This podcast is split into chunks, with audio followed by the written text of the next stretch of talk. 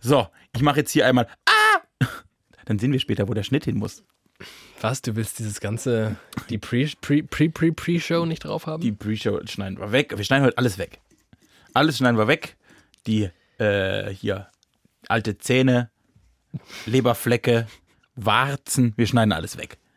Oh, ich hätte wirklich ein sowas Leberfleck-Warzen-ähnliches am Hinterkopf, das mal weggemacht werden müsste. Soll ich das mal machen? Ich wollte gerade fragen, hast du da irgendwie so Besteck zu Hause? Ja, ich habe so ein, gut, ich hab ein relativ scharfes Küchenmesser. Das Siehst wird, mal. das wird ja reichen.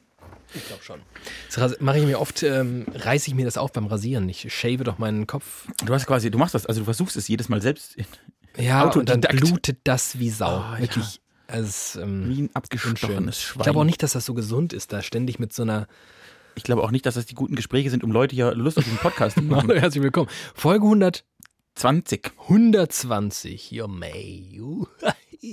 Das bedeutet im Umkehrschluss, dass du dran bist mit einer Anmoderation. Ich bin noch furchtbar leise, aber das mag auch an meinem. Du bist einfach ein ruhiger, du bist auch ein ruhiger Typ. Ich bin ein einfach. ruhiger Typ. Äh, wir, wir machen Musik und dann mache ich eine Anmoderation. Ja, ja, mach äh, hier, los geht's. Musik. Widerlicher. Ein Podcast von und mit David Alf und Timon Glatt. Halli, hallo, hallöchen, Popöchen. Ich habe heute eine Nutzerinnenbefragung gemacht, wie wir denn die Folge einsteigen sollten, weil ich wusste, dass ich moderieren muss. Und der Vorschlag war Halli, hallo, hallöchen, Popöchen. Setze ich das einfach mal um. Finde ich eigentlich auch ganz charmant. Ich bin übrigens Team Glatt, ich moderiere diesen Podcast und zwar mit meiner besseren Hälfte, meiner süßeren Hälfte, meiner schöneren Hälfte und meiner intelligenteren Hälfte, David Alf. Hallo, dass du da bist. Schön. Ha hallo, hallo, Hallo, dass, du da bist. Hallo, dass du auch da bist. Das Das ist lustig, wenn man einfach ein Wort in einem Satz weglässt, bekommt sie ganz neue Bedeutung. Hallo, dass du da bist, finde ich mindestens ebenso. Ich finde das toll, dass wir ein Podcast sind, der so nah an den HörerInnen ist, dass wir sofort alles umsetzen können, was, ähm, was uns hier äh, angetragen wird, während andere Formate da langwierige Prozesse starten müssen. Ähm, Aber ist doch auch das schön. einfach- Ich finde das super. Halli, hallo, hallöchen, Popöchen ist doch. Ja, das ist jetzt vom, vom, vom Rhythmus, finde ich Ja, schwierig. jetzt kommst du mit so kleinkariertem Scheiß. Aber es ist wirklich kleinkarierter Scheiß. Ich bin ein Spießer, ich nehme es zurück. Das gehört sich nicht für diesen Podcast. Ich äh, bedanke mich für diesen unglaublich guten Input eurerseits und äh, freue mich auch. Ich möchte mich entschuldigen für die Aufnahmequalität der vorletzten. Vorletzten. Und meine, wir, wir sind wieder beisammen. Ja. Wir sind wieder in der Situation, in der wir Sche- vor Scheiße zwei gebaut haben. Folgen waren. Und äh, ich bin diesem Fehler auf den Grund gegangen. Eben gerade. Hast du Sherlock-mäßig mal dein, dein, dein äh, hier, wie heißt es? Ich habe Pfeife den, ich angezündet? den IVD aus mir rausgeholt, den Ingenieur vom Dienst. Das muss man vielleicht äh, an dieser Stelle noch erklären. Das sind Menschen, die in äh, öffentlich-rechtlichen Sendeanstalten arbeiten. Ich glaube ehrlicherweise viel rumsitzen und wann immer irgendwo Not am Mann und der Frau und allem dazwischen ist, dann fahren die innerhalb von kürzester Zeit aus dem tiefsten Winterschlaf in Höchstform auf, kommen zu dir und reparieren dir, egal was ist, und innerhalb von zehn Minuten geht der Sendebetrieb weiter. die retten Leben. Die können alles. Die, also, ich glaube wirklich, das ist so, das ist eine, eine faszinierende Job Description. Mach relativ wenig, aber wenn was von dir verlangt wird, dann musst du es wahnsinnig schnell und wahnsinnig gut machen. Ähm, Technische Notärzte, wenn man so möchte. Genau so. Und das habe ich gerade mal aus mir rausgeholt und habe den Fehler erkannt. Ich habe es mir ja schon fast gedacht, ihr werdet es gemerkt haben, wenn ihr es auf Kopfhörern gehört habt, was nahezu Unhörbar. unhörbar. Unhörbar. Auch schön. Ähm, So, so ich, ich hatte mir schon gedacht, dass irgendwo ein äh, Balanceregler falsch eingestellt war. Und du erinnerst dich an die vorletzte Folge, wo du so Probleme mit dem Kopfhörer hattest Ja. und ich gesagt habe, hier drück mal diesen Switch und bla bla bla bla bla. Da bist du mit deinen kleinen Patschefingerchen, guck mal unter den Tisch, an einen Regler gekommen, der heißt Balance. Das glaube ich nicht. Das kann nicht an mir liegen. Der war verstellt. Ei. Jetzt ist er wieder mittig, ausgelevelt und ihr hört Themen, wie es sich gehört, auf beiden Ohren. Wobei ich im Rückblick gedacht hätte, wie lustig wäre es eigentlich, wenn, also wenn, das Problem war ja nicht, dass ich nur auf einem Ohr war, das Problem war ja, dass du auf beiden Ohren warst. Ich fand das gut. Ich habe alles überstrahlt. Ja, genau. Und wenn du quasi, wenn du aufs andere Ohr gegangen wärst, wie Boah, lustig wäre so nervig. Wie lustig wäre denn das, dich links, mich rechts zu hören und dann mal so Teil dieses Podcasts zu sein? Ich glaube, dann platzt das Gehirn. Das kann sein. Vielleicht probieren wir das mal in der Folge 238, wenn wir das ausprobieren. Oder ja, oder am Ende dieser Folge können wir es machen. Ich habe ja beide diesen Regler. Ach Also nee, das ist mir jetzt auch, da muss ich später wieder dran denken. Machen wir wieder leere Versprechung. Das wäre auch ein guter Titel für unseren Podcast allgemein. leere Versprechung. Leere Versprechung. Der, Pod, der Podcast mit David Alf und Team. Ein Podcast machen Ich habe mir, apropos leere Versprechung, ich habe mir für diese Folge etwas überlegt, was, ähm, wenn es schlecht läuft, eine leere Versprechung sein könnte. Wenn es gut läuft, Ein Knaller. halten wir es ein. Ich würde dir gerne jetzt eine Frage stellen, die du mir am Ende der Folge beantwortest. Ich stelle mir dieselbe Frage und beantworte sie meinerseits. Ich mache das sehr gerne. Ich möchte aber, dass du dich da moderativ drum kümmerst, dass wir das am Ende auch einhalten. Ja, das. Ich meine, das ist dein Job. Dafür bekommst du hier Millionen Biere. Du hast Biere mitgebracht. Ich habe Biere das finde ich mitgebracht. schon mal klasse. Stell mir die Frage und dann öffnen wir das Bier. Auf der Hinfahrt hierher ähm, hörte ich einen Podcast. Schöne Grüße gehen raus an Matze Hielscher. Ah, ja. Der hatte ich. vor einigen Wochen Hotel, ne? bis Monaten, der hat ein Hotel, ein riesiges Hotel. Ja, ein Da leben Hotel. alle Stars drin. Und dann geht er von Zimmer zu Zimmer und führt Gespräche mit denen. Unter anderem hat er das getan vor einigen Wochen slash Monaten mit Joko Winterscheid. Besser bekannt als Joko äh, K. Winterscheid, weil, ähm, nee, C. C. Cornelius. Cornelius. Ähm, jedenfalls fragte er ihn, nee, gar nicht, er fragte einen gemeinsamen Freund, wenn Joko einen Online-Kurs geben sollte, in was sollte Joko einen Online-Kurs geben? Du meinst so seminarmäßig? Genau, so, Okay. so, ein- so, so Zoom-mäßig, was man jetzt während der Corona-Pandemie hervorragend machen kann, sich so ein bisschen weiterbilden an der Volkshochschule oder sowas. Also ich werde mir jetzt, ich hatte gar nicht die Zeit, weil ich direkt aus dem Auto in dieses Studio gefallen bin, darüber nachzudenken. Ich werde das im Laufe dieser Sendung tun. Worin solltest du einen Online-Kurs geben? Mhm. Und du überlegst dir deinerseits, worin sollte ich einen Online-Kurs geben? Möchtest du noch die Antwort des äh, gemeinsamen Freundes von Matze Hilscher und Joko Moment, C. ich muss die Frage nochmal richtig verstehen. Ich muss mir das für dich überlegen? Korrekt. Ah, das macht, ah, das ist jetzt, ich dachte schon, ich habe schon für mich habe ich wieder schon alle Antworten. Du hab ich denkst immer nur an dich, aber Ja, du kannst jetzt ausnahmsweise. Da, da wollte ich auch ein Seminar drüber geben, an mich selbst denken, wie man gut an sich selbst denken kann. Äh, okay, dann denke ich, ich, oh, dann ist das jetzt eine Challenge, da denke ich doch mal drüber nach, worin du, mein Freund David, äh, das finde ich gut. Ja, machen wir. Schön. Und jetzt, äh, was hat Joko, was hat Joko, Joachim, Joachim Cornelius Winterscheid? Äh, sein Freund, der Ah. auch der Freund von Matze Hilscher ist, sagte über Joachim C. Winterscheid, dass der einen Kurs in Optimismus geben soll. Kann ich- Da würde ich, den würde ich vielleicht buchen. Finde ich auch nicht schlecht. Ähm, du, dann mach doch mal bitte die Biere auf. Du hast zwei verschiedene mitgebracht. Ich hätte ja eine Präferenz. Ich stell dir hin, was ich glaube, dass es deine Präferenz ist, und dann gucken wir mal, ob das jetzt stimmt. Heidenei.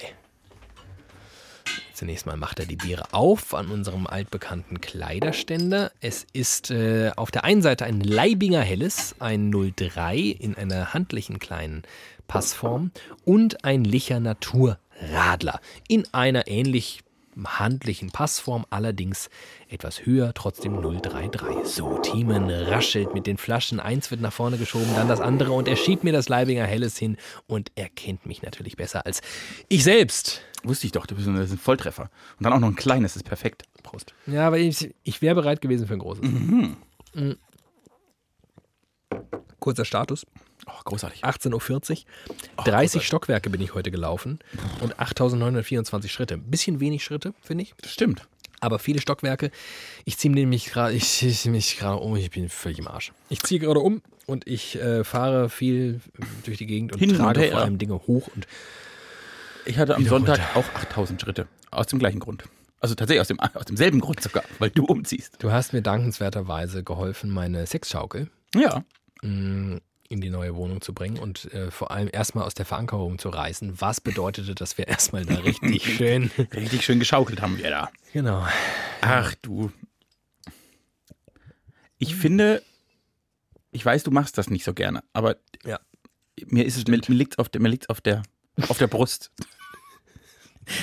Ich bin jetzt schon gespannt. Äh, Wir reden gar nicht mehr so oft über aktuellere Themen, sondern wir reden oft über zeitlose Oh Themen. Gott, du willst mit mir jetzt über diese beschissene K-Frage der Union sprechen. Es sind diese Woche so viele Themen, die mich, also nicht nur über die K-Frage, Ja. also über die K-Frage der Union, klar, Aua. äh, Aua. Söder versus Laschet, die ja auch heute entschieden wurde. Ja. Genauso über die K-Frage der Grünen, auch im Ja. Vergleich. Ich finde das Okay. ja einfach spannend. Ja. Aber genauso, und ich habe das schon lange nicht mehr, es gibt auch ein, ein richtiges Aufregerthema. Ich habe mich diese Woche richtig aufgeregt. Heidenei. Die Super League. Ich weiß gar nicht, ob du das mitbekommen hast. Danke, mein süßer Schatz. Äh, ich kriege die Aufregung ob der Super League mit. Ich kriege sogar mit, dass äh, James Corden in den USA seine in Los Angeles befindliche Late-Night-Show dafür nutzt, über die Super League in Europa zu sprechen. Und ich mich frage, wen soll das dort interessieren, wenn es mich ja noch nicht mehr interessiert? Aber so viele Menschen sprechen drüber, dass es mich wirklich interessieren würde, was äh, es damit auf sich hat. Ähm, ich habe keine Ahnung. Ich kann es mir, ich weiß wirklich nichts. Ich kann mir etwas zusammenreimen. Wir machen es so, wenn wir darüber reden, Du fängst an. erkläre ich dir, was ich glaube, was passiert ist, und Ja. du sagst mir, was passiert ist. Und dann äh, Also, schauen wir. David, mein du Freund. möchtest über die Super League sprechen, du möchtest über äh, die Grün-K-Frage und die Unions-K-Frage sprechen. Grün und Schwarz. Das sind, also ich habe mich, es hat- ich habe mich wirklich mit allem mal wieder länger auseinandergesetzt und weiß nicht. Also wir können auch über andere Dinge reden, aber Ich hätte ja auch wieder andere Dinge, aber schauen wir mal, wo uns äh, diese Folge Dann, hintreibt. aber finde ich doch ganz schön, dann fangen wir mit der Super League an. Das ist ja offensichtlich ein Thema, wo wir beide noch was zu lernen haben. äh, und dann, dann danach machen wir ein Thema von dir und dann gucken wir mal. ja, du, machen wir so. Ähm, also, meine Twitter-Timeline flippt komplett aus. Zu Recht. Die Super League, das ist irgendwie das, das Schlimmste, was man sich am Fußballhimmel vorstellen konnte, Exakt. ist äh, aufgezogen, eine dunkle Wolke. Und ich habe noch eine Sache mehr mitbekommen, nämlich, dass selbst ein Karl-Heinz Rummenigge äußerst skeptisch ist. Und darüber schrieb dann jemand, also wenn selbst er bei dieser Sache zu den Guten gehört, Ja. dann ist etwas ganz schief gelaufen. Also, Super League. Ich nehme ja mal an, dass es diese Liga bislang nicht gibt. Jedenfalls habe ich wirklich noch nie vorher von ihr gehört. Also nehme ich an, es geht darum, dass die irgendwie gegründet werden soll. Richtig. Jetzt gibt es eine irgendwie UEFA-Nummer. Mhm. Es gibt eine FIFA-Nummer. Mhm. Ich glaube, ähm, das eine ist irgendwie, wie war denn das früher nochmal? Der UEFA Cup und die Champions League? Mhm. War das äh, war ungefähr so richtig? Also es gab beides. Es gab beides. Die Champions League gibt es immer noch. Ja, Die andere, das andere hat einen anderen Namen bekommen. richtig. Weiß ich nicht. Europa League Europa League. Na gut. Ähm, das eine ist noch ein bisschen geiler, die Champions League ist noch ein bisschen geiler. ist die bessere Europa League. So, und jetzt soll es die Super League geben. Und was könnte denn, also alle schimpfen, alle sagen, das ist der Ausverkauf von allem, was noch gut am Fußball ist. Der letzte Funke. Ich dachte nämlich erst, na, jetzt ziehen die irgendwie noch eine Kommerzliga auf und dann Mhm. ärgern sich die Leute, dass, ähm, dass die Vereine noch mehr spielen müssen. Mhm. Aber das wird dem Ausmaß der Aufregung nicht gerecht. Das ist, das, das ich ist habe also jetzt, dagegen. ich habe jetzt also mal folgende steile These. Kann es sein, dass die Super League eine Liga wird mit eigens geschaffenen Teams aus All-Stars? das ist ein schöner Gedanke. Nee, ich glaube, da würden sich Leute drüber freuen auch. Ja, Weil das habe ich mir jetzt gerade vorgestellt. Ich habe mir jetzt eine Liga vorgestellt, wo dann, wo dann nur so Highlight-Spieler miteinander spielen in neuen Teams. Nee, nee, Schade. ist es nicht. Was ist es? Die Super League ist ein äh, Monstrum, ein Arschlochmonstrum, ich muss ein paar Schimpfwörter noch auspacken, weil ich reg mich jetzt auf, äh, die schon lange durch Köpfe gewabert ist und schon immer gedacht hat, das, ist, das macht ihr nicht, das ist das Dümmste, das das Geisteskrankste, was man sich vorstellen kann. Äh, und jetzt wird sie aber, man muss das ein bisschen, man muss das ein bisschen vorab äh, anmoderieren, die Champions League, das Nonplusultra, was es quasi im europäischen Vereinsfußball gibt, äh, soll reformiert werden, da sollen ein paar mehr Vereine dazu, dann soll es mehr Spiele geben, deshalb gab es immer so einen Struggle. Um die Champions League wurde jetzt lange gerungen, machten mehr Vereine, ja, vielleicht ein bisschen mehr Geld, das finden wir toll, aber auch mehr Spiele, das finden wir scheiße, da gab es verschiedene Meinungen. Äh, weil sich die großen Vereine, die reichen, berühmten, diese Barcelonas, Real Madrids, Manchester Uniteds und Liverpools dieser Welt, da nicht so gut vertreten gefühlt haben, haben die gesagt, wisst ihr was? Fickt euch. Wir größten zwölf europäischen Vereine machen eine eigene Liga. Wir nennen die Superliga, wir spielen dort und niemand anderes darf mitspielen. Man kann nicht absteigen, man kann nicht aufsteigen. Wir machen das jetzt einfach unter uns. Und wir spielen dann nicht mehr Champions League, wir treffen uns jetzt hier unter der Woche. Äh, zwölf Vereine haben es gesagt, sie gründen es, dann können 20 Vereine dürfen mitmachen, die dürfen das spielen und am Ende gibt es einen Gewinner. Und damit verdienen wir noch viel, viel mehr Geld als bisher und die anderen gar nichts mehr. Man kann da nicht einstellen. Man kann jetzt nicht, man kann jetzt nicht mal, nicht hier, äh, Frank- Frankfurt spielt eine geile Saison und darf dann nächste Saison Champions League spielen, was für diese Stadt das krasseste ist, was es jemals gab. Nee, weil ihr seid zu arm. Das finden wir nicht gut. Und das haben diese Vereine am Anfang dieser Woche verkündet. Das heißt, sie haben damit erstens eine, eine, eine derartige Zwei-Drei-Klassen-Gesellschaft im Fußball, der schon immer so funktioniert hat, etabliert. Sie haben alles der Möglichkeit, so viel Geld wie möglich zu verdienen, weil es nötig ist, weil diese Vereine alle total überschuldet sind, äh, dem alles untergeordnet. Sie pfeifen auf den nationalen Wettbewerb und sie pfeifen am Ende einfach auf Wettbewerb. Es geht nicht mehr um Wettbewerb. Es geht darum, wer ist groß genug, um dort mitzuspielen Und damit ist quasi alles, woran ein Fan am Ende noch geglaubt hat, dass eben zumindest so ein Verein wie Eintracht Frankfurt mal noch Champions League spielen kann, dass eine Mannschaft wie Leicester City aus Versehen englischer Meister werden kann und alle drehen komplett durch, dass diese, diese kleinen Märchen, die man sich so ein bisschen noch gegönnt hat, also der letzte Rest in diesem durchkapitalisierten Scheißsport Fußball, der letzte Rest an irgendwas zu glauben, wird damit komplett ad absurdum geführt. Weil zwölf, zwölf Fuckvereine, richtig Arschlochvereine, Nennen Sie doch mal beim Namen. Über, worüber reden wir? wir so? reden über Real Madrid, wir reden über Barcelona, wir reden über Juventus Turin, AC Mailand, Inter Mailand, Manchester United? Manchester United, Arsenal. Arsenal, Liverpool. Äh, wir reden über Chelsea? Chelsea, Manchester City und ich vergesse exakt noch zwei Vereine, die aber ganz viel aus England. Sechs Vereine aus England sind's. Und das sind Originalvereine, die irgendwelche Besitzergruppen gehören. Das sind Vereine, die teilweise massiv überschuldet sind. Also die Spanier und Italiener sind halt total massiv überschuldet. Denen reicht das Geld der Champions League nicht. Also was, was wo schon, wo schon alle anderen Vereine sagen, oh fuck, wenn man, also hier in Deutschland, wir haben das Problem, dass niemand mehr deutscher Meister wird, weil Bayern München einfach in den letzten 20 Jahren zu viel Geld verdient hat. Die führen das jetzt in eine Abs- Perversions-Endlosschleife, was nicht vorstellbar ist. Und das Problem ist, dass diese Vereine eben nicht mehr vereinsgeführt sind. Also nicht, da, kannst, da sitzt nicht eine Mitgliederversammlung und sagt, ach, Super League, ja, machen wir mal eine demokratische Abstimmung. Jemand in so einer Kutte mit so Aufnähern. Sondern beispielsweise Real Madrid wird von äh, Perez. Das ist so ein richtiger Bauunternehmer, Arschpräsident seit 140 Jahren geführt und der macht, was er will. Und Gibt es überhaupt. Leute, die so, gibt es in Spanien Leute, die so ein FC Barcelona so Kutten haben mit so Das FC Barcelona auch. Das Aufnähern? Gibt's auch. Das gibt's auch. Und das ist jetzt, und jetzt wird's richtig lustig. Selbst, also niemand findet das gut. Niemand. Äh, nicht dabei sind aktuell für den großen Verein im Prinzip nur Bayern München und Paris Saint-Germain, also die Deutschen und die Franzosen. Okay. Aber Paris Saint-Germain gehört auch irgendeinem. Ja, die haben aber dann noch nicht zugestimmt. Ach was. Und es ist jetzt quasi so das Zünglein an der Waage. Wenn quasi noch diese Vereine umfallen würden, hättest du tatsächlich sowas wie die europäischen Topclubs beisammen. Ja. Und deshalb war so krass, dass Bayern München heute gesagt hat, das war, ich glaube, der erste Tag seit Jahren, an dem ich mich als Bayern-Fan gut fühle, gesagt hat, wir machen da nicht mit. Weil jetzt so ein bisschen die Hoffnung noch ist, dass das Ding nicht funktionieren kann. Ja.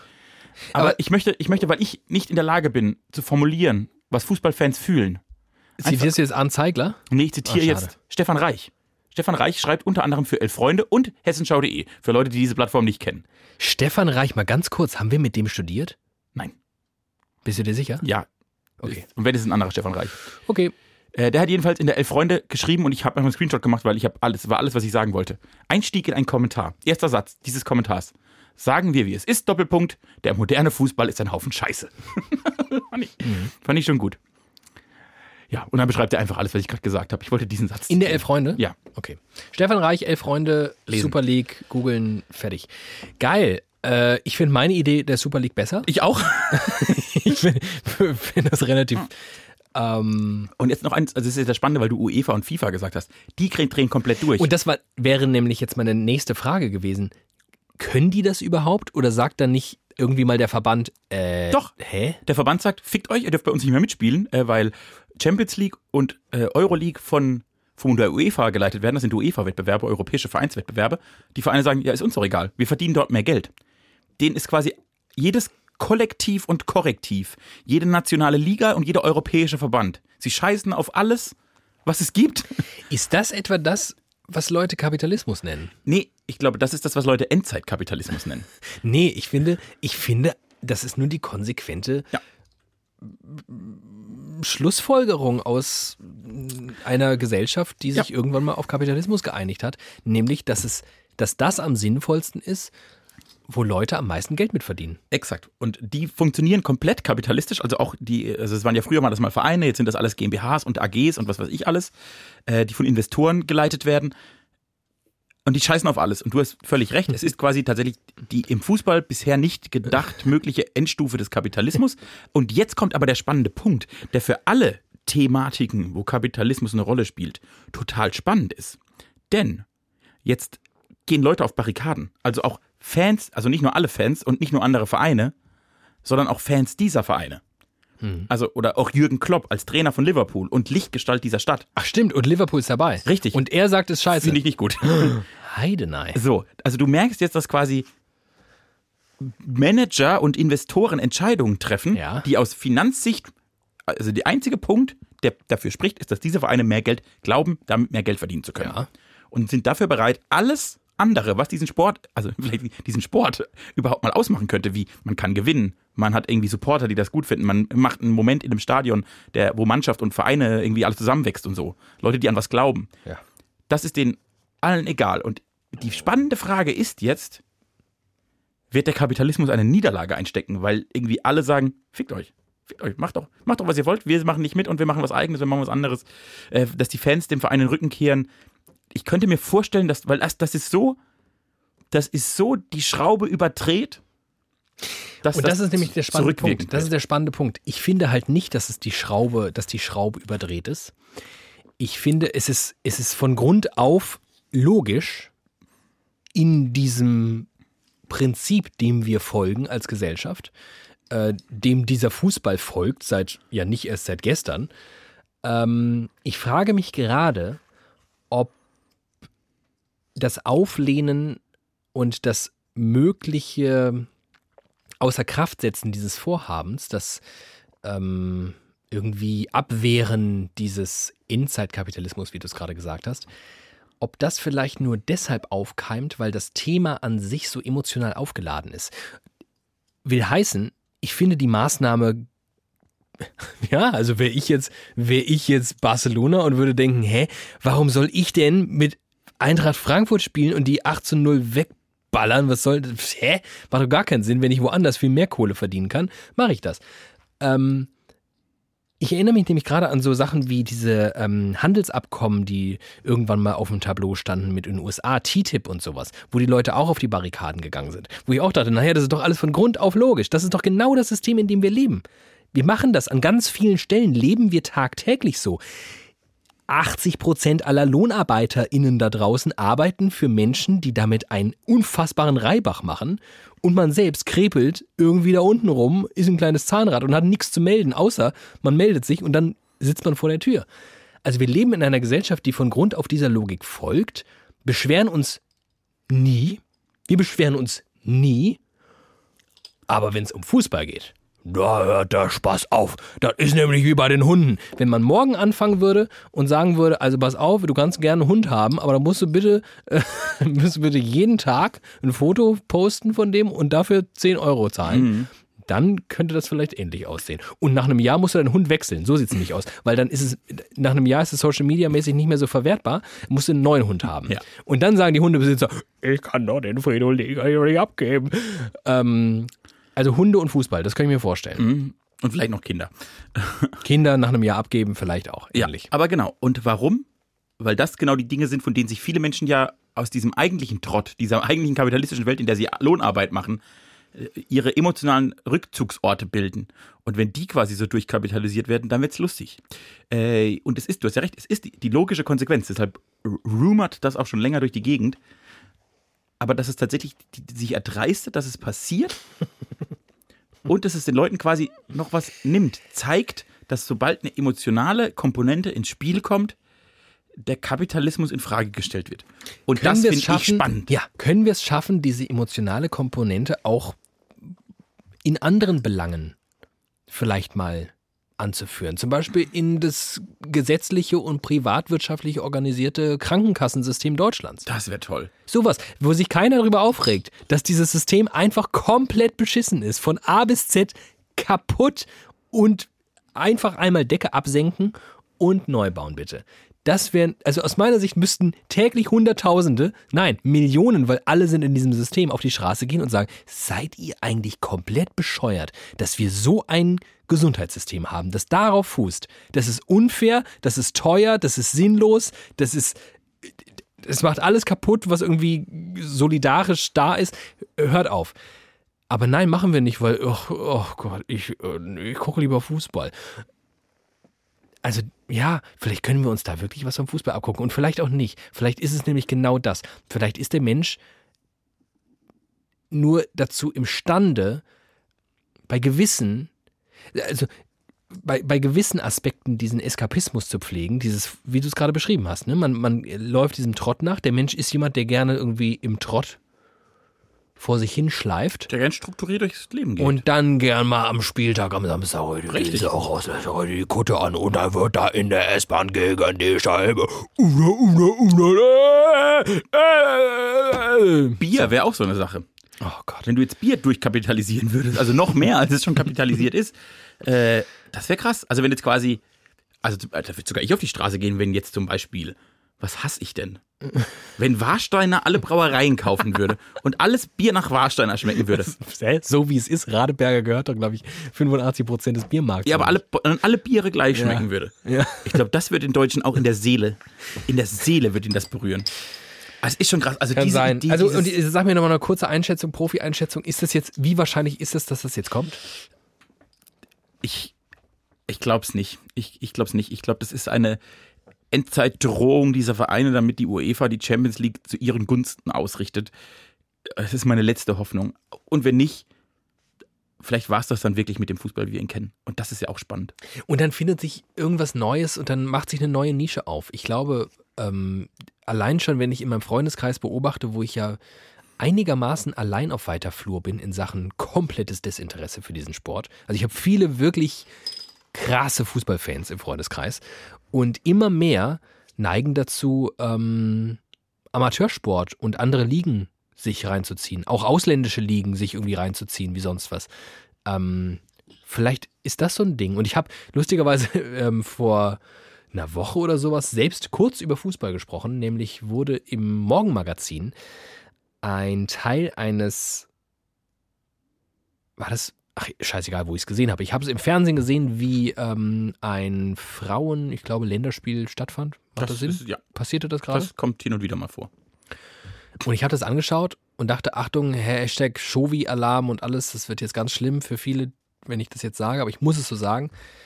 Ich konnte Frauenfußball wirklich viele Jahre nicht gucken. Also ich gucke jetzt auch den Männerfußball selten, bis gar nicht. Aber ich musste da weggucken, weil ich es so schlimm fand. Weil das aussah, als wenn ich da spielen würde. Und ich dachte, hä? Das sieht wirklich, also das, das sieht nicht gut aus. Frauentennis kannst du mega geil gucken, weil die Frauen einfach, auch da hat der Kapitalismus geholfen, sich äh, es leisten konnten, Profitennisspielerinnen zu sein, seit Jahrzehnten viele Vorbilder hatten, viele FörderInnen und einfach mit Geld krasse Profis geworden sind. Und im Fußball, im Frauenfußball war das halt lange nicht so. Die waren eigentlich irgendwie berufstätig in sonst was für einer Branche und haben nebenbei so ein bisschen gekickt und auf einmal zack, fertig, deutsche Nationalmannschaft. Und das sah dann halt aber auch so aus, als würdest du halt nur so immer mal zwischendurch auch ein bisschen Fußball spielen und ansonsten einer normalen Lohnarbeit nachgehen. Völlig logisch also, dass das aussah, als würden das einfach so Hobbyspielerinnen tun. Und das hat sich geändert. Ich gucke das, ich habe das vor einer Woche halt gesehen und sah diesen Ausschnitt und dachte, okay, krass, das sah vor zehn Jahren nicht so aus. Und vielleicht kommt das. Vielleicht gucken wir einfach mehr Frauenfußball, weil es ist irgendwie noch nicht so kaputt.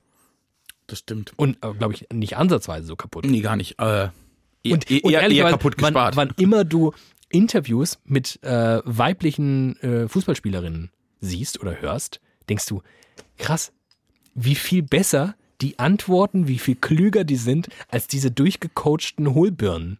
Die, so, die von, von zehn Beratern gesagt bekommen haben. Also wichtig ist, dass du in deiner Antwort möglichst nichts sagst. Ja, was heißt besser, ne? Das ist halt einfach nur, da ist mehr Menschlichkeit. Also Ja. da, das ist ja das, was drin, was dem, dem Fußball jeden Tag ein bisschen mehr verloren geht und weshalb ja heute jeder fucking Kommentar von einem Fußballer, der auch nur den Funken einer Form von Persönlichkeit, Authentizität oder Emotionalität hat, durch alle Gazetten des Internets gejagt wird äh, mit, ach guck mal, der hat sich zu was positioniert. Ich finde, ich finde Homophobie schlecht. Eilmeldung. Ein Fußballer, Haudegen. dieser verrückte Typ. Ja, es ist, es ist wirklich, ich, also ja, es ist ja, es ist so müßig, das zu überhaupt aufkeimen zu lassen, so eine Diskussion, weil wenn man selbst kein Fan ist, dann erübrigt sich das irgendwie, weil ich einfach null emotional gekoppelt bin. Aber als Außenstehender diesen Sport betrachtend, da schlafen mir wirklich die Füße ein. Also es ist einfach so eine langweilige Fickscheiße, die ich da beobachte, von langweiligen Menschen, die nichts sagen, Millionären, die für Milliardäre spielen und irgendwelche Menschen, die sich daran erfreuen, dass Millionäre für Milliardäre spielen. Ein Sport, der ich finde auch in Sachen Aufregungsgrad anderen auf jeden Fall nachsteht. Ich finde andere Sportarten einfach in sich schon spannender. Und dann ja, dieses ganze, dieses ganze Problem der Homophobie, des Rassismus, der, der, dieser, die- Art und Weise, wie auch dieser, dieser, dieser Konkurrenzkampf ausgelebt wird. Also es geht bei mir schon in dieser Fankultur los, wo es sich, wo es immer um diese Abgrenzung zu anderen Vereinen geht. Ich persönlich verfolge diverse Sportarten, wo man sich tatsächlich ja füreinander freut, ähm, wenn der oder die andere gewonnen hat. Ich brauche das ehrlicherweise nicht, dass ich das andere Team schon beleidigen muss, wenn es überhaupt auf den Platz kommt. Ich weiß gar nicht, was einem daran Freude gibt. Ich verstehe nichts an dieser Sportart und ich verstehe erst recht nichts an dieser kommerziellen Form dieser Sportart und laufe Zeit meines Lebens kopfschüttelnd an ihr vorbei und denke, was soll denn, was soll das denn? Sie ist äh, erstens, also das Geheimnis des Fußballs ist, er ist unfassbar einfach. Fußball ist tatsächlich der am leichtesten zu spielende Sport. Brauchst nichts außer einen Ball. Ja. Kannst du überall machen. Können hier jetzt im, im Studio Ball, können wir kicken. Eins gegen eins, geht sofort. F deshalb ist es so magisch. Jeder Depp kann es machen. Sogar ich habe es gemacht. Und ich bin wirklich ein Volldepp. Also das darf man nicht vergessen. bist wirklich ein voll. Ich bin wirklich ein Volldepp. Also, Also das ist mega krass. So, also und das ist die Magie. Das, dieses, dieses, es ist so einfach, jeder kann es, man kann sich damit identifizieren, dann hat es eine gewisse Größe, dann hat es eine Tragweite. Ist schon gut. Ich finde, Fußball an sich ist schon was Gutes. Hat was Faszinierendes, hat was Tolles. ja, das, das ist auch ein Geschmacksurteil. Das, genau, ist, das ganz, weiß ich. Ganz weiß ich. tolle Momente. Genau. Äh, aber weil du Dinge angesprochen hast, warum ich den, warum man den Fußball auch hassen kann und dass so Fankulturen, die jetzt sich ja auch auflehnen gegen die Super League, furchtbar sein können. Ich empfehle an dieser Stelle bei Amazon Prime Video die Doku Schwarze Adler. Äh, da geht es um die Geschichte von äh, POC-Fußballern in der deutschen Fußballnationalmannschaft. Was Ich die hab- für eine Scheiße erleben mussten. Ich hab das Und wir angeguckt. reden nicht über die 60er und 70er Jahre, sondern wir reden mehr oder minder über die Gegenwart. Ja, auch das. Also wir reden auch über die 60er Ja? und 70er und wir reden aber auch über die Gegenwart. Und aber jetzt, also guck das mal an, das geht 102 Minuten Ja. Und man schämt sich. Ja. 100, also die Doku ist nicht mal, also handwerklich ist das nicht die beste Doku, die ich jemals gesehen habe. Ja. Aber das Thema ist halt einfach so krass, dass ich mich 102 Minuten dafür schäme, ein weißer Fußballfan Und das, in diesem Land und zu das sein. ist nämlich genau die Scheiße. Das ist ja, bei mir geht es ja schon los, wenn ich mir anschaue, wie unsere PolitikerInnen aussehen. Und ich mir anschaue, wie die Menschen in meinem Umfeld in Frankfurt und Offenbach aussehen. Und ich mich frage, wer repräsentiert da eigentlich wen? Und dann dieser Fußball, dem alle hinterherrennen, wo wir im Jahr 2021 noch darüber reden, ob homosexuelle Spieler sich eigentlich outen dürfen oder nicht und irgendwelche immer noch aktiven oder mehr oder minder aktiven in diesem Fußballzirkus sagen, äh, nee, ich würde das, nee, das, das glaube ich nicht. Also das, das ist ja am Ende auch eine Privatsache. Ich denke, was ist das? Ihr seid, ihr seid so scheiße, ihr, also so scheiße. Wer will das? Wer will lauter Deppen dabei zugucken? Ach, nee, wirklich. Ist, also mich, ehrlicherweise, ich verstehe, wie du dich gefühlt haben musst. Als Außenstehender empfinde ich diesen, diese Scham nicht, sondern bei mir ist es seit Jahren andauernde Fassungslosigkeit, wie rückwärtsgewandt, wie männlich, wie oll und das Gegenteil von progressiv dieser Scheißsport ist. ich wollte mich eigentlich hier über die Super League aufregen, jetzt regst du dich über den Fußball auf. Ja, der ist einfach, der, also, bleh. Ich liebe Fußball. Das ist wirklich ein faszinierender Sport.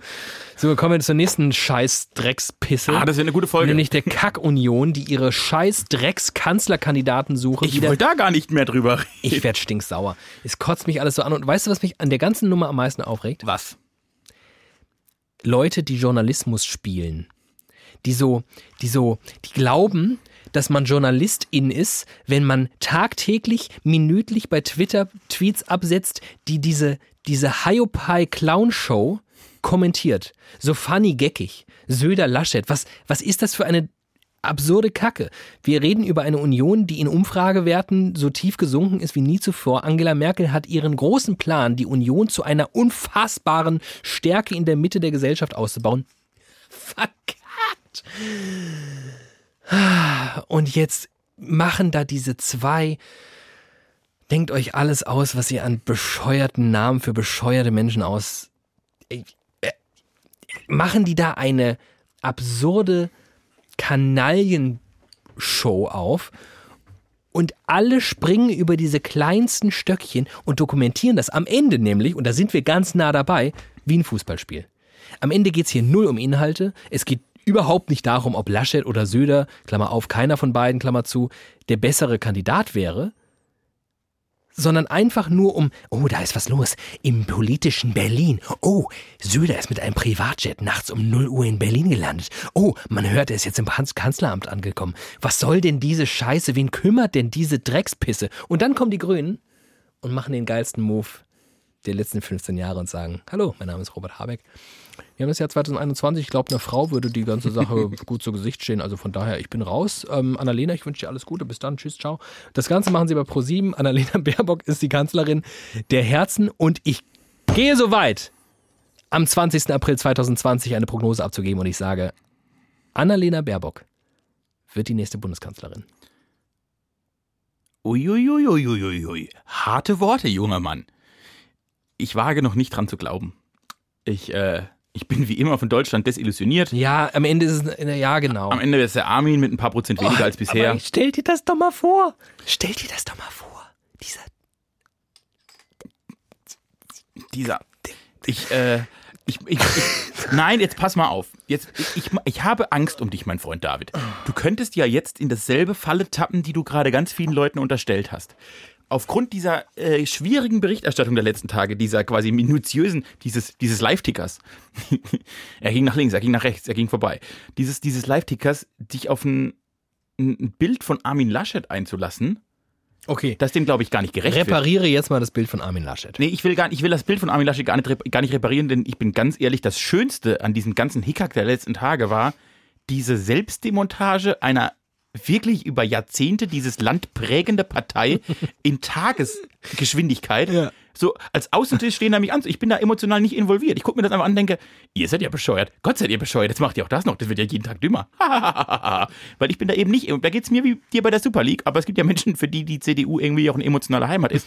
Wie die sich wohl gefühlt haben müssen, die letzten. Hei, hei, hei, Aber auch da, auch da, da sind wir jetzt wieder, oh, das wird hier die große, die große Folge der goldenen Moderationsbrücken. Aber auch da sind wir ja schon fast wieder bei logischen Konsequenzen von Strukturen.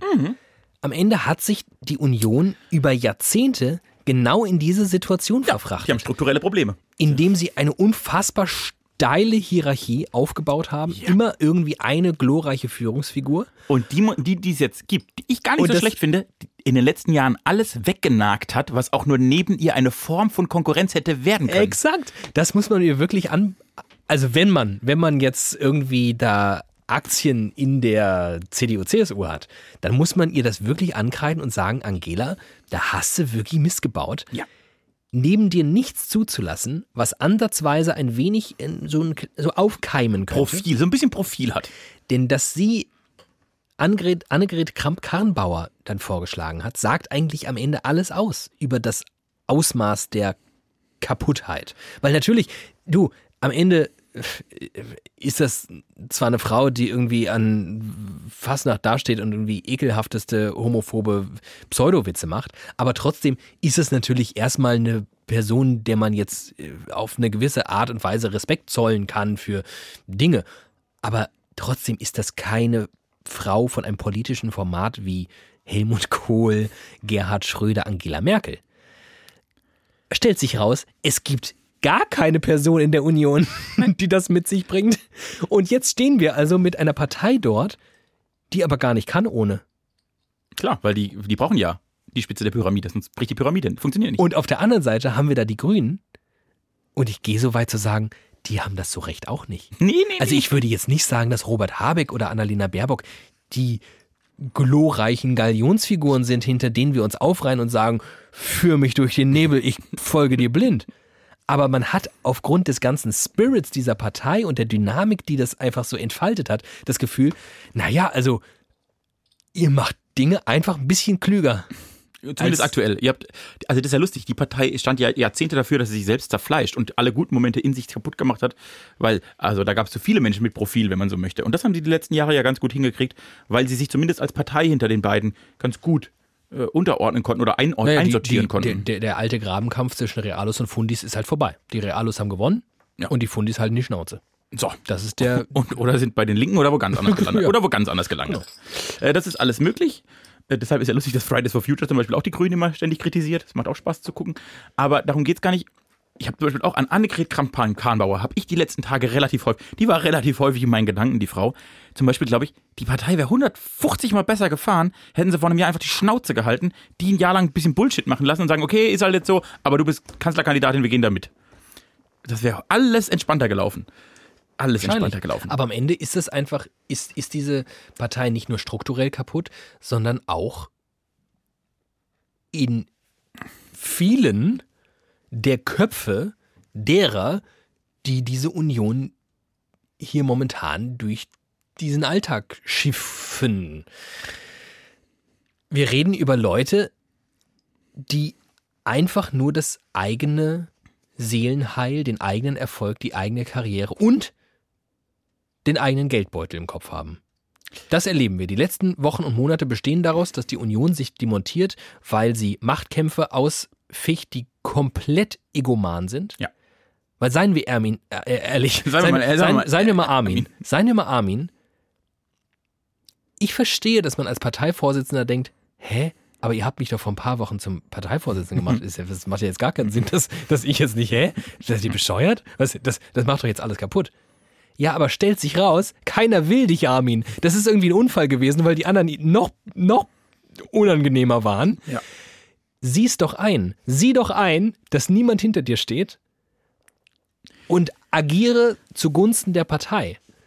Aber das, Ich glaube, also das, möchte, das würde ich ihm zum Beispiel jetzt noch gar nicht absprechen. Ich glaube sogar, der im Endeffekt äh, äh, hantiert so ein, so ein Laschet für einen Gedanken einer Union, auf den sich vielleicht sogar ein paar Leute noch ja, einigen ja, können. wahrscheinlich. Weil das, das ist so eine, das ist so eine richtige Oldschool-Union. Ja, genau. Armin Laschet ist so richtig, also eigentlich so Prä-Merkel-Union.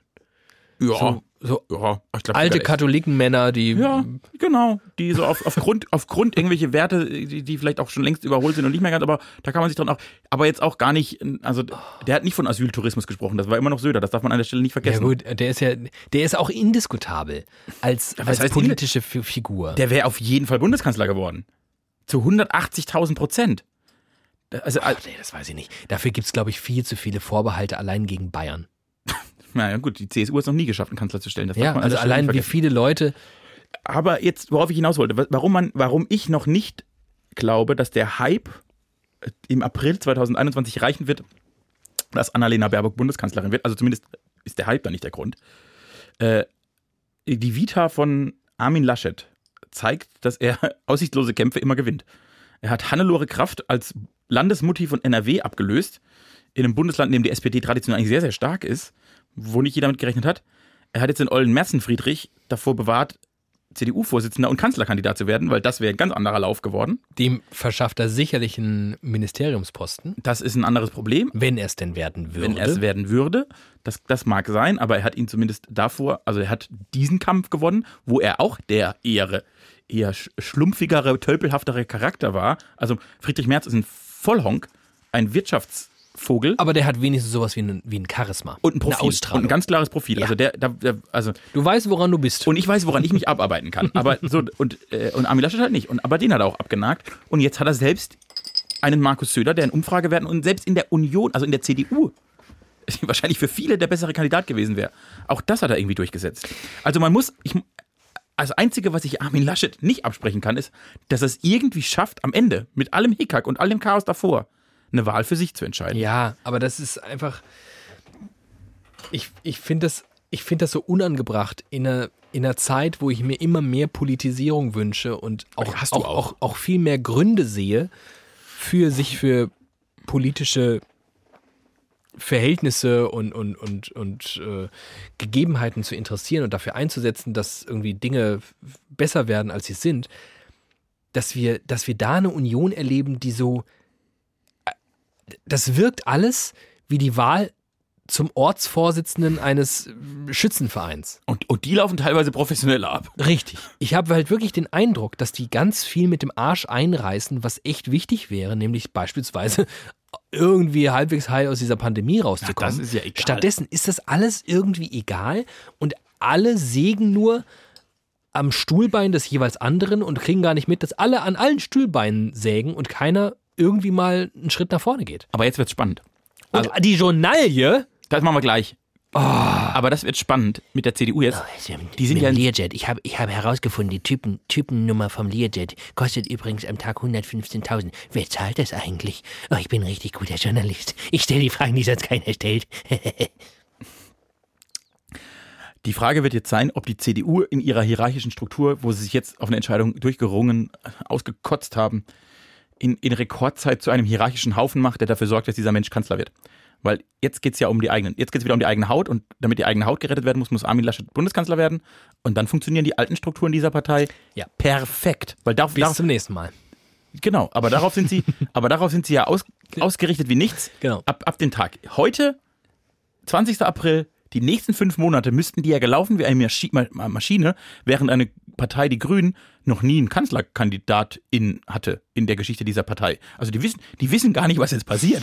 Aber die CDU, die holt jetzt die alte Schublade, zieht sie auf und sagt, alles klar, wir machen Das haben How to Kanzler. How to Kanzler, geschrieben von Konrad Adenauer, wie man die Macht nie wieder abgibt. Das Manifest der CDU. Und, äh, und, und hauen den halt, den hauen halt durch. Und Markus Söder, der ja wahrscheinlich der beste Populist Deutschlands ist, also ich finde auch, das ist eine Leistung für einen Politiker. Also der, Dem zum Beispiel, genau. Der ist eigentlich aus meiner Sicht, das ist ja natürlich moralisch der viel fragwürdigere Kandidat. aber er ist die Stimme des Volkes. Auf eine Art macht er halt alles richtig. Also der ist ja wirklich, Aber das ist, ich finde das, ich finde das beeindruckend. Der guckt sich, der guckt sich so eine der Flüchtlings... steht morgens auf aus dem Bett, Der guckt sich- guckt sich irgendwelche Umfragen und Zeitungsartikel an und denkt sich, okay, welche Position habe ich heute? Ach, ich glaube, die ist sinnvoll. 2015, ah, ich glaube 51 Prozent der Bevölkerung finden das mit den Flüchtlingen nicht so gut. Alle, alle abschieben. Lasst, lasst, baut eine Mauer ins Mittelmeer. äh, äh, ich finde irgendwie 51 Prozent der Bevölkerung finden harte Corona-Maßnahmen gut. Alles weg, alles zu. Wir, wir, Masken überall. Das ist echt, also das ist, das ist ja. gemeingefährlich, wenn der Macht hat. Ich würde es, und das äh, wundert mich selbst, dass es aus meinem Munde kommt, aber ich habe eigentlich ein Interesse daran, dass es sowas wie die Union ähm, in der politischen deutschen Landschaft gibt. Und ich würde es demnach der Union eigentlich wünschen, dass sie es jetzt richtig verkackt und dass sie von Grund auf Kernsaniert. Ein bisschen kernsaniert. Ich glaube halt, da glaube ich nicht, da glaube ich nicht dran. Also, Ich befürchte nämlich, dass sonst das wieder ins Haus steht, weil äh, Angela Merkel ist extrem erfolgreich gefahren mit dieser ganzen Strategie und ich könnte mir vorstellen, ich an Armins Stelle würde, sofern ich den Kanzler werden würde, das nicht anders machen. So, und das Problem ist jetzt- Mal schön alle richtig schön klein halten. Das Problem ist jetzt, stell dir mal vor, der Armin wird jetzt Bundeskanzler und macht das genauso wie die Merkel, was ich ihm eins zu eins genauso zutraue, Ja. und macht das 16 Jahre lang. Ja. Weißt du, wie alt er dann ist? 80. Dann kann er noch 700. Papst werden, aber dann ist vorbei. 700. mich, das nervt mich ja. Ich will nicht so alte Bundeskanzler. Nicht, muss man sagen, Merkel vor, äh, vor 16 Jahren war halt so Ende 40, Anfang 50. Ich will noch nicht mal Männer. Ich Ich will will, auch keine einfach keine Männer Männer. Ich, mich ödet das so an. Ich, und das ist auch, das ist so eine Männerschau, diese, diese ganze. Ist, und dann nicht es nur, das nicht nur in der eklig. Union. Auch so diese Christian Lindners und ach, alle. Alle Männer. Einfach weg. Ja. Nein, Wäre das nicht mal so eine Legislaturperiode? nur, nur Frauen. Nein, es gibt ja ach, gibt auch ein paar nette Männer in dieser. In Ja, aber die können doch auch was anderes, die können doch woanders nett sein. Das Können sich doch mal irgendwie hier im Impfzentrum. Apropos, ich bin geimpft. Danke, Jens Spahn. Liebe Union. Liebe Union, vielen Dank für euren unermüdlichen Einsatz. Ich, ähm, wir schreiben Dienstag, den 20. April. Ich wurde gestern gegen Covid-19 mit einem Impfstoff namens Comirnaty, besser bekannt als BioNTech, BioNTech. geimpft. Ähm, aus Gründen, die ich hier nicht näher hm, ausufernd ähm, besprechen möchte. Aber äh, Fakt ist, ich wurde geimpft. Das freut mich sehr für dich. Wie fühlst du dich heute? Alles gut? Ganz gut. Ähm, Einstichstelle, so, so ein Druckschmerz, ne, was man so berichtet, aber fühlt sich so, fühlt sich, weißt du noch früher in der, in der Schule, wenn man sich gegenseitig so ähm, auf die Schulter gehauen Ja. hat? Wie hieß das nochmal? Es gab so ein, bei uns hier hatte das einen Namen, wenn man das, es gab auch so Regeln, wenn du irgendwas falsch gemacht Ja, hast, dann hast du das bekommen. Äh, entweder, wir haben es, äh, ein paar haben es Lema genannt bei uns oder Nocker. Nocker? Ja, irgendwie, es hatte, einen, es hatte einen dummen Namen und dann hat man das bekommen und dann hat die Schulter so wehgetan. So, so fühlt sich's an. Und dann musst du es irgendwie noch abreiben und also, Genau, vorher, da wurde, und so ein Kreuz drauf Kreuz gemacht. drauf machen. Kreuz drauf und dann, Ne, genau, die Person, ne, die Person, die geschlagen hat, musste ein Kreuz drauf machen, dann durfte sie draufschlagen und dann musste sie es aber wegwischen. Genau. So fühlt sich das ungefähr an. Ansonsten geht's mir klasse. Ähm, und Ich weiß gar nicht genau, wann sich die erste Wirkung jetzt schon entfaltet. Man ist ja mit der Erstimpfung Schon ein so bisschen. ein bisschen schon geschützt. Ja, ich glaube, das dauert immer ein paar? Wochen. Ich weiß, nach der Zweitimpfung Mhm. sind es zwei Wochen noch, bis du dann so den vollen Impfschutz hast. Eieiei. Also du bist bald irgendwann. Aber gut, bis, wann hast du jetzt, weißt du schon, wann du die zweite Impfung? Weiß ich schon. Im Juni wahrscheinlich. Kurz vorher, ja. Ja, also. Boah, das dauert halt echt, das dauert schon noch das ganze Jahr, bis wir da mal so eine Herdenimmunität haben. Und dann kommt die indische Mutante. Oh Gott. Und dann geht das Ganze von vorne los. Naja, ach, aber das war schon mal schön jetzt zu erleben. Es war, hm, ich weiß nicht, es war, glaube ich, gut organisiert. Ich war in Frankfurt im Impfzentrum. Ich glaube, es war gut organisiert, aber ich habe mir mehr erhofft. Ich sag mal so, ich habe zwei Stunden gebraucht. Also zwischen Ankunft und ich komme wieder raus, zwei Stunden. Das ist schon lang. Finde ich jetzt persönlich auch lang dafür, dass von den zwei Stunden ich über eine Stunde lang draußen in einer Schlange stand, wo es keine Sitzmöglichkeiten gab, wo nichts überdacht war. Und ich denke dann nicht an mich, sondern ich denke an alle anderen Menschen um mich herum, weil man kann sich vorstellen, wir schreiben Mitte, Ende April. Normalerweise sind da nicht Anfang 30-jährige Spackos wie ich unterwegs, sondern sehr alte Leute um einen herum. Und ich fänd's halt schon geil, dass die nicht im Regen stehen müssen. Ich fänd's halt schon geil, wenn die sich einfach wenigstens mal hinsetzen könnten zwischendurch. Ähm, all das ist irgendwie nicht so gegeben. Das fand ich jetzt so mittelcool. Mm, ja, und irgendwann gibt's dann ein paar Sitzmöglichkeiten und dann, sobald man dann in die ersten, es gibt so viele, es, wenn du erstmal sozusagen drin bist im Zentrum, dann gibt's so mehrere Steps wo du immer wieder mit Menschen dann Kontakt hast, vom Roten Kreuz oder irgendwelche Freiwillige, teilweise wahrscheinlich sind es auch Ärzte. Und die sind alle wirklich ausgesprochen freundlich und fröhlich. Also die Stimmung da vor Ort ist wirklich eine von Grund auf positive, während da nicht die vielen ganz verunsicherten alten Leute, die sich ganz schick machen. Und das ist ja, auch das habe ich wieder gemerkt, ich bin schon lange keine Bahn mehr gefahren. Aber alte Leute in ICEs, das ist ja so eine Spezies für sich, ne? Das ist aber Weltklasse. Dieses, diese aufgeregten Leute mit Klarsichtfolien, wo sie dann alle Tickets fünfmal ausgedruckt haben, weil sie sich nicht sicher waren, was jetzt der QR-Code ist. Also Und ist das Logo, ist das Logo von der Deutschen Bahn? Ich habe das nochmal extra in DIN A4 ausgedruckt, weil ich vielleicht, ist das dieser CR-Code? Ähm, ja, und dann sitzen die da aufgeregt und schreien rum, weil sie nichts hören und. Krawatte an, Sonntagskleid, Mantel drüber. Das spektakulärste, was es gibt. Genau so und auch mit der gesamten Haltung kommen sie in dieses Impfzentrum maximal verwirrt, halten keinen einzigen Abstand ein und gucken sich die ganze Zeit nur wirr um. Aber ich habe mich trotzdem gefreut, deswegen war ich viel weniger agro, wie ich es in einem ICE wäre. Ähm, weißt du, was mir aufgefallen ist? Hm. Ich lebe in Frankfurt am Main. Ich hörte davon. Inzwischen schon wieder recht lang, davor sehr, sehr lang. Ich kenne diese Stadt ganz gut. Ich kenne ich kenne so, wie soll ich sagen, so, so, ich habe, wenn ich an Frankfurter denke, dann habe ich so eine Horde von Menschen vor Augen. Echt? Unterschiedlichster Couleur. Diese unterschiedlichste Couleur habe ich dann nicht gesehen im Impfzentrum. Nicht? Nee. Man das sehr viele alte weiße Menschen. Oh ja. Das waren, ich würde sagen, ich habe an dem Tag, ich habe mal gezählt, zwischenzeitlich habe ich in Sichtweite, als ich noch draußen stand, standen 70 Leute vor mir. Ich hatte sehr viel Zeit, ich habe, habe Leute gezählt. So, also über den, diese zwei Stunden hinweg habe ich, ich schätze mal 70, da werden noch welche drin gestanden haben, 30, 100, sagen wir 150 andere Wartende auf den Impfstoff gesehen. Und ich würde sagen, von den 150 waren, ich bin mal großzügig, 10 anzumerken, dass sie einen irgendwie gearteten migrantischen Hintergrund haben. In Frankfurt. In Frankfurt, einer in- der multikultigsten Städte, die ich überhaupt kenne. Und dann habe ich mich gefragt, verkacken wir es eigentlich gerade auf einer anderen Baustelle mindestens so sehr wie auf allen anderen Baustellen in Sachen Pandemiebekämpfung, nämlich nicht nur die biodeutschen Allmann-Kartoffeln anzusprechen und den zu verklickern, hier Impfung, Zwinker, Zwinker, Zwonker, wäre vielleicht eine gute Idee, sondern verlieren wir eigentlich alle, die sich nämlich genau nicht, auch da wieder, goldene Brücken werden geschlagen, von unseren weißen biodeutschen Allmann-KartoffelpolitikerInnen Und represented gefühlt fühlen. Zu Recht nicht. Und sich nämlich nichts sagen lassen von Armin Laschet, der irgendwas erzählt. Und nichts sagen lassen von Jens Spahn, der Dinge erzählt. Ach, das, das fände ich jetzt tatsächlich so einfach, das auf die, nur auf die Politik abzuwälzen. Ich habe mir da schon während dieser Pandemie häufiger äh, Gedanken drüber gemacht. Und zwar, jetzt gar nicht mal nur deshalb, ich bin Journalist, ich habe fünf Jahre studiert und ich hatte phasenweise Probleme, mir zu herauszufinden, was sind denn gerade Regeln, wo kann ich mich eigentlich informieren, wie läuft das jetzt mit dem Impfen, wer darf gerade, wo, wann, wie hin, was muss ich tun? Und das ist mein, das ist mein Job. Ich bin ausgebildet, Informationen von einer Stelle zu bekommen, um sie an andere weiterzutragen. Und wenn ich das nicht kann, wie sollen das ältere Menschen machen? Wie sollen das Menschen, die nicht Deutsch als Muttersprache haben? Das ist doch fast, das, also ich, Darauf will ich ja hinaus. ich finde das fast unmöglich. Darauf will ich hinaus. Und, und dann ist aber auch nicht nur die Frage, wie Das schafft, war Politikversagen. Ja, und Informationsversagen. Ja. Also das, ist, das, fängt, der Fisch stinkt vom Kopf her und das ist ganz oben in Berlin, das stimmt.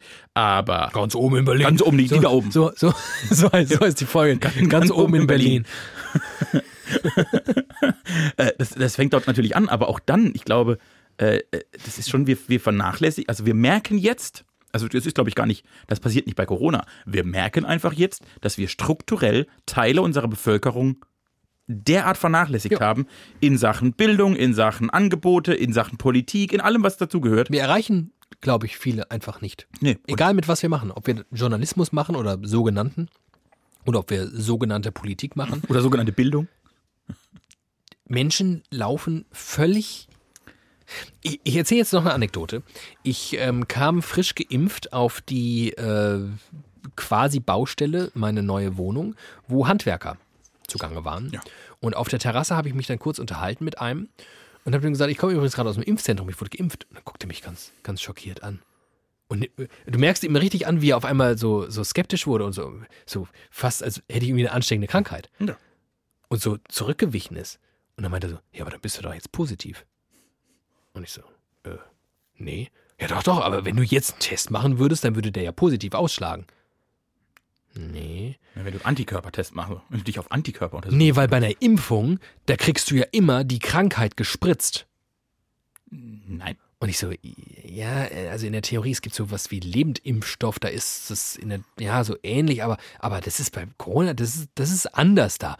Ja, also ich, ich weiß, ich werde es auf gar keinen Fall, ich werde es auf gar keinen Fall machen, hat er mir gesagt. Und dann dachte ich so, ja krass, ich lebe halt auch in so einer Bubble, wo ich darüber diskutiere, ob meine, was weiß ich, angeheiratete Großtante vierten Grades jetzt Ü63 sich AstraZeneca spritzt oder nicht und doch lieber den Termin flöten gehen lässt und mich darüber aufrege und sage, du dumme Sau, nimm die scheiß AstraZeneca.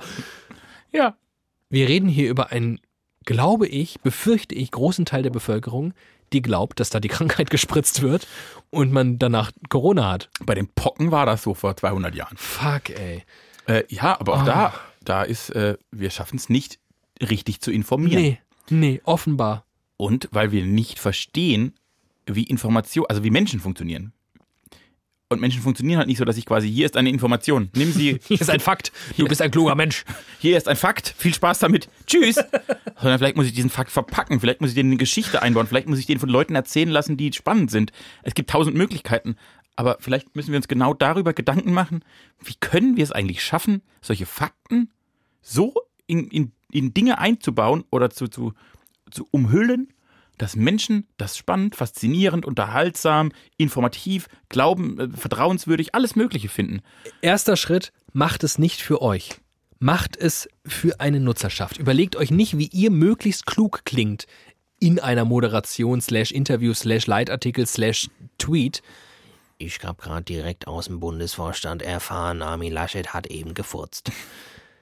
sondern denkt darüber nach, wie kriegt ihr relevante Informationen an eine relevante Zielgruppe. Und die relevante Zielgruppe heißt 88 Millionen Deutsche. Macht es nicht für eure Fans und macht es nicht dafür, dass ihr Journalismus spielt mit einem ARD und ZDF und RTL und Pro7 Mikro in der Hand, mit euren scheiß Profilfotos von euren beschissenen Popschutzen und ihr jeden Tag Journalisten spielt und einfach nur Dinge nacherzählt und Fakten aufeinander stapelt und sagt, heute habe ich wieder erfolgreich Fakten aufeinander gestapelt. Verpackt es bitte so, dass es Menschen wirklich erreicht.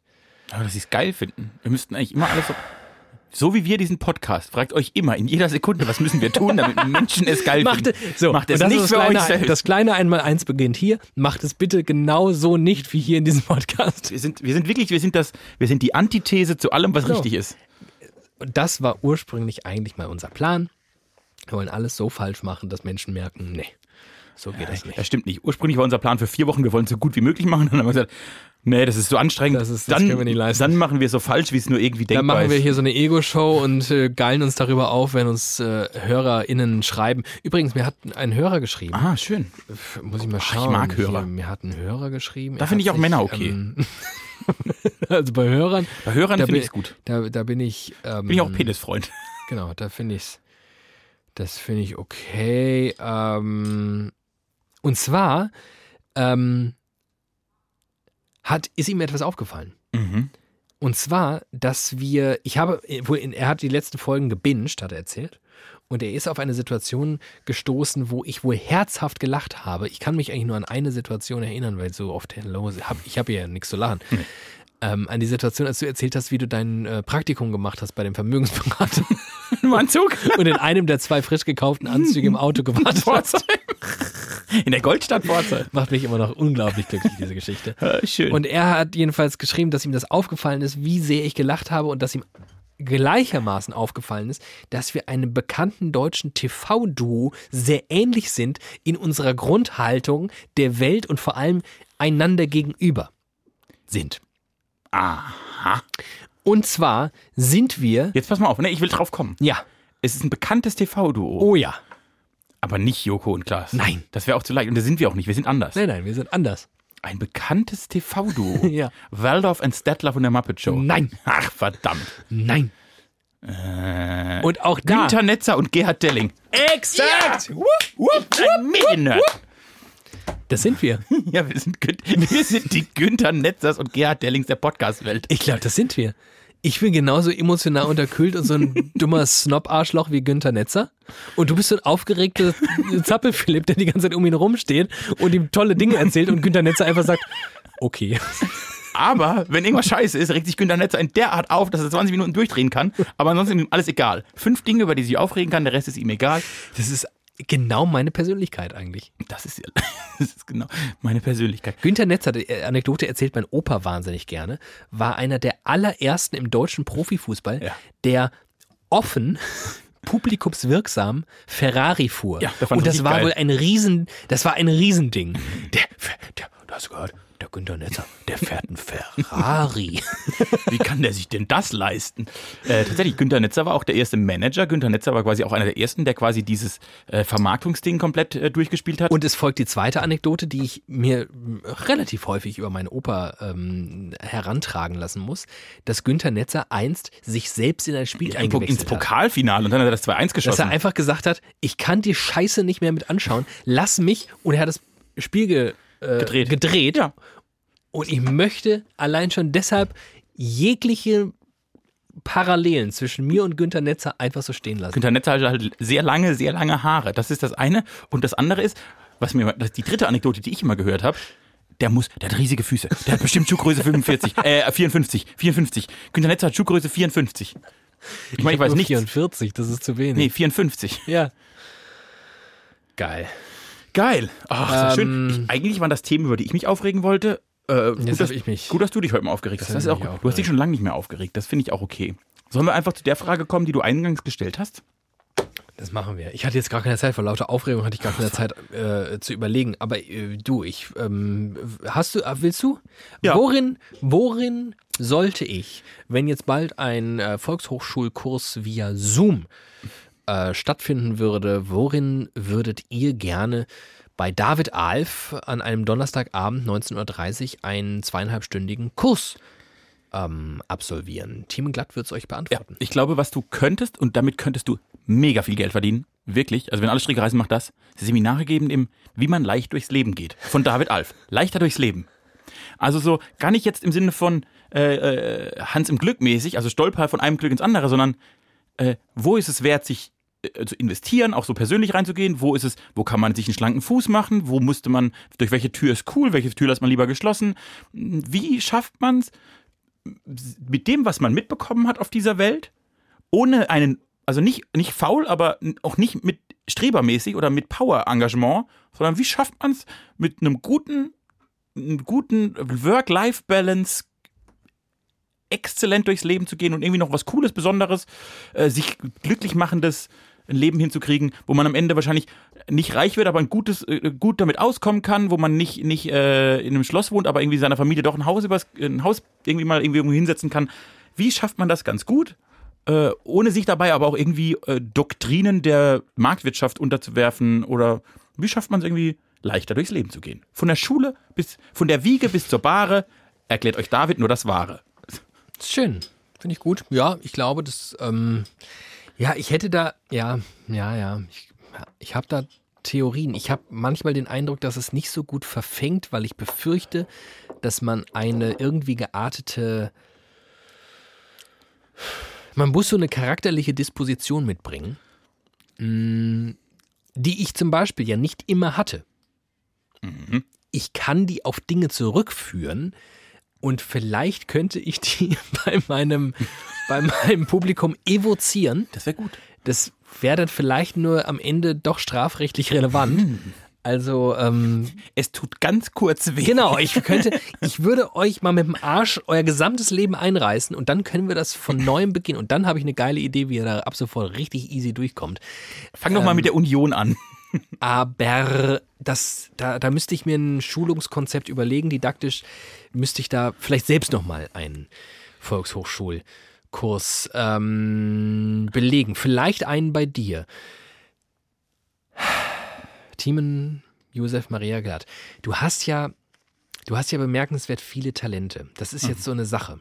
Das ist so eine Sache, du bist, du bist besonders in vielerlei Hinsicht und ich überlege mir, welche Hinsicht ähm, die lohnenswerteste ist. Ja, und auch schulungswert. Also das ist ja, ich, ich möchte als, also ich, was ich wirklich sagen wollte, ist, ich glaube, dass du mit dieser Eigenschaft und gar nicht, dass du dann allen Leuten beibringst. Ich glaube, dass ein wahnsinniges Interesse daran bestünde, Ja. Leuten zuzuhören, wie man Also, leichter durchs Leben Das ist geht. zum Beispiel so eine Sache. Ich laufe durch meinen Alltag und ich sehe ganz viele Menschen dabei zu, wie sie sich abrackern.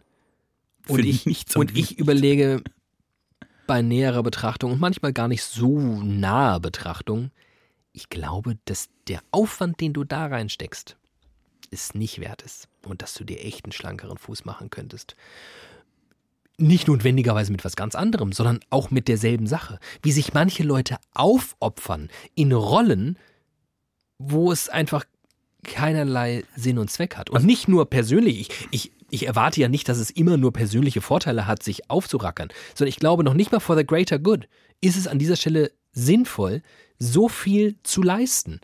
Im Gegenteil, ich glaube, es ist ganz oft schlecht, so viel zu leisten, weil der Mensch nur so und so viele Ressourcen zur Verfügung hat. Und das zum Beispiel kann ich einigermaßen gut.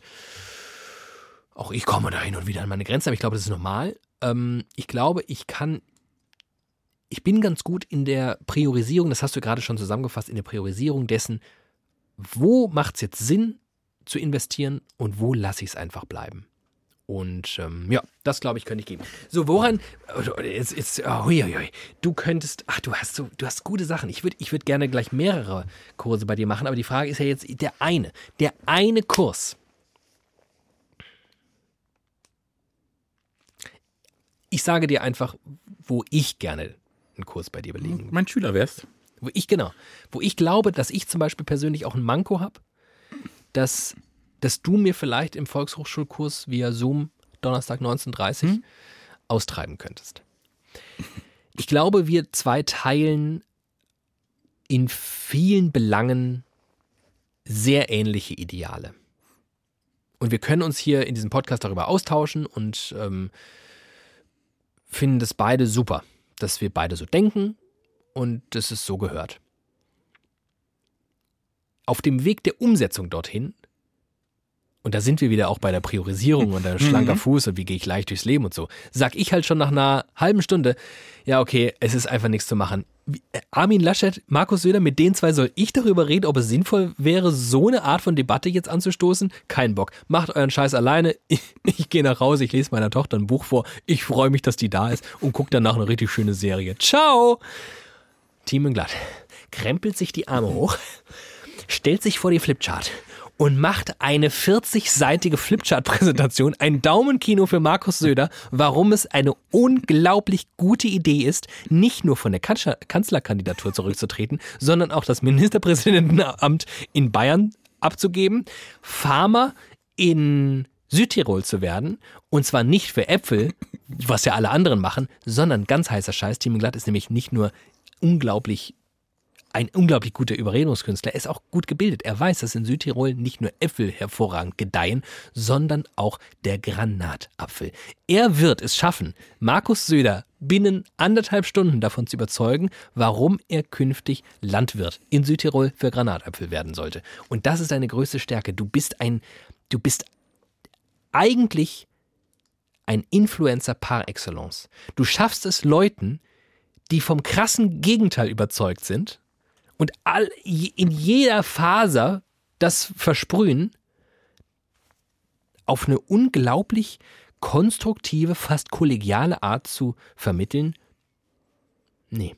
Das ist Quatsch.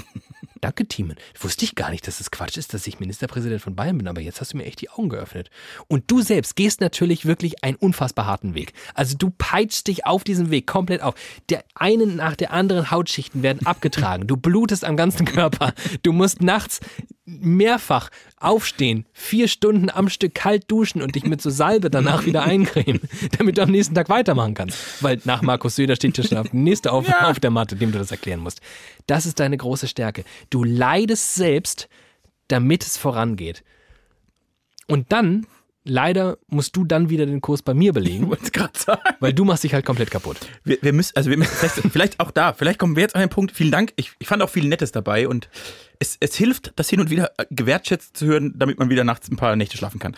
Äh, aber vielleicht sollten wir eine, eine Tandem-Lösung anbieten. Bei mir lernen sie brennen und bei dir nicht auszubrennen. Das ist schön. Vielleicht kriegen wir da auch noch so einen, so einen coolen mit so einem äh, Klammer auf, aus, Bindestrich, Klammer zu, brennen. Slogan hin. Die Welt verändern in 38,5 Stunden.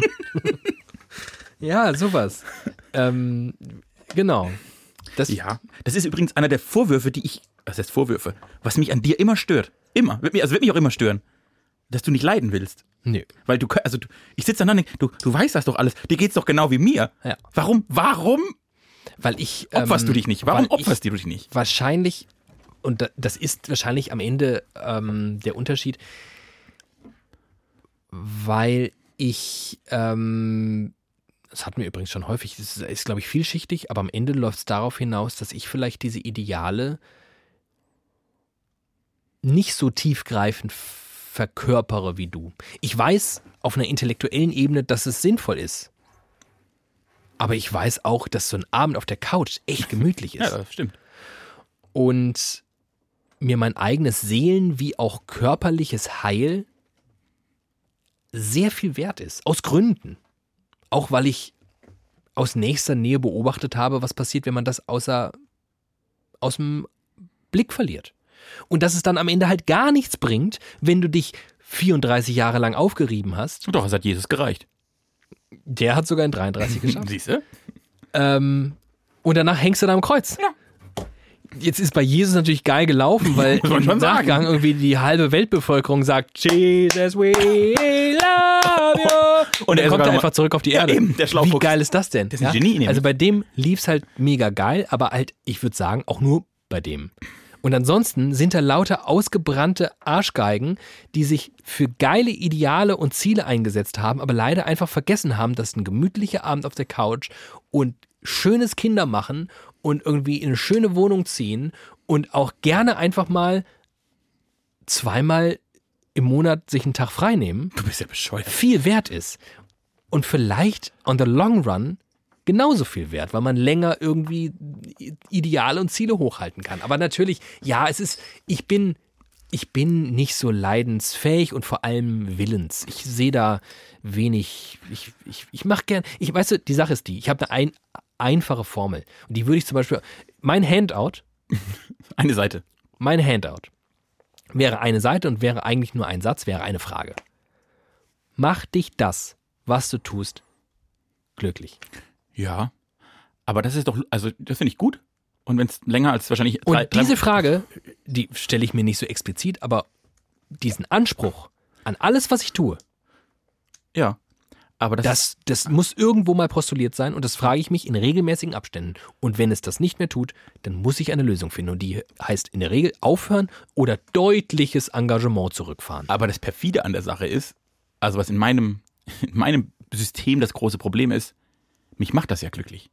Also mir geht's ja, mir geht's ja dann am besten, wenn ich, wenn ich 18 Wochen Ja, daran. das ist so ein, das ist so ein, das ist, das, das sagt ja auch ein Heroinabhängiger. Ja, genau. aber, aber das ist doch geil. Das ist doch geil, dieses Gefühl. Alter, ich bin da jetzt richtig knall doch. Ja, geil. Ja. Aber es ist halt irgendwie nicht so gesund. Ach, gesund, geschmund. Wenn ich 50 bin, habe ich sowieso keine Ideen mehr, hat mir dieser Podcast mal erzählt. Von dem muss ich alles vorher abgefrühstückt haben. Mit 45 ist Oh, eh da wir vorbei. Ärger bekommen.